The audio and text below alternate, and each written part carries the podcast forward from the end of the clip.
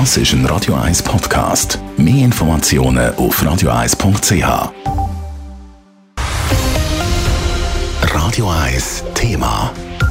Jede dritte Person in der Schweiz hat schon mal Gewalt oder Diskriminierung erlebt. Die Erfahrungen hängen meistens mit rassistischen Hintergründen zusammen. Das zeigt die Erhebung von der Fachstelle für Rassismusbekämpfung. Vor allem bei einer Altersgruppe stechen die hohen und ansteigenden Zahlen speziell aus. Der Bericht von der Leila Keller. Die gute Nachricht zuerst. Die Zahl der Opfer von Gewalt und Diskriminierung ist in der Schweiz seit mehreren Jahren stabil allerdings auf höherem Niveau. Die Mehrheit der Betroffenen gibt an, vor allem wegen ihrer Nationalität, aber auch der Hautfarbe oder der Religion diskriminiert zu werden.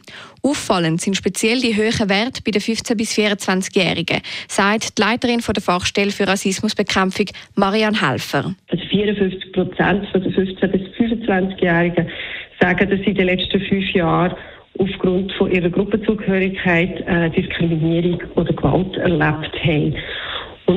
Besonders betroffen ist auch die Bevölkerung mit Migrationshintergrund. Schon seit über zehn Jahren führt die Bundesfachstelle für Rassismusbekämpfung die Erhebung Zusammenleben in der Schweiz durch und untersucht dabei die gesellschaftliche Entwicklung in Bezug auf Rassismus, Fremdenfeindlichkeit und Diskriminierung. Dass die Zahl bei den jungen Leuten weiter steigt, sei vor allem auf ihre Sensibilität für das Thema zurückzuführen. Einfach auch auf die Frage, äh, besser können benennen schneller oder einfacher können sagen, doch, das ist jetzt Diskriminierung, was ich hier erlebe.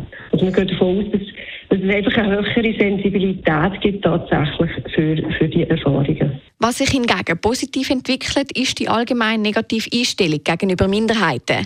Die nimmt nämlich langsam immer mehr ab. Die Abnahme ist laut der Marianne Helfer aber kein Widerspruch zum Anstieg von Diskriminierung und Gewalt bei jungen Leuten. Im Gegenteil, also es, ist so, es zeigt eben, dass die Gesellschaft irgendwo offener wird für die gesellschaftliche Vielfalt. Und die Offenheit geht einher mit Sensibilität, also dass man auch merkt, wenn es nicht stimmt im Zusammenleben, wenn jemand diskriminiert ist. Also ich glaube, da hat es in den letzten Jahren ein zunehmendes Bewusstsein gegeben. Die Mehrheit der Schweizer Bevölkerung ist sich einig, dass Rassismus weiterhin ein aktuelles und sehr wichtiges Thema ist.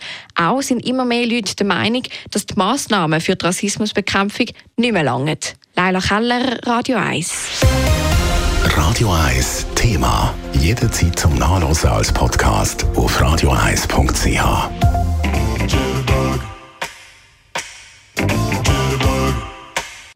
Radio 1 ist Ihre Newsender. Wenn Sie wichtige Informationen oder Hinweise haben, rufen Sie uns an auf 044 208 1111 oder schreiben Sie uns auf redaktion.radio1.ch.